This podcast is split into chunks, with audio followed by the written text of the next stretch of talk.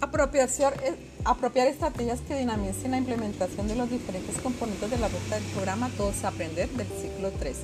En la educación remota propuesta por la Secretaría de Educación para fortalecer el acompañamiento a los establecimientos educativos focalizados. ¿Cómo vamos a implementar la ruta de acompañamiento del ciclo 3? Para esta formación los docentes contarán con el acompañamiento y supervisión del docente tutor, quien estará al tanto de su proceso formativo. Se utilizará la plataforma Google Meet.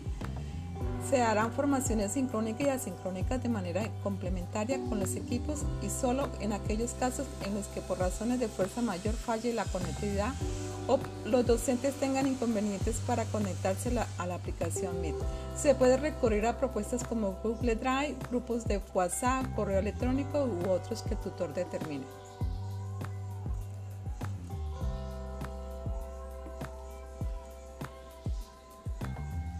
Para la semana 1 veremos la gestión del currículum, socializaremos los videos de las conferencias.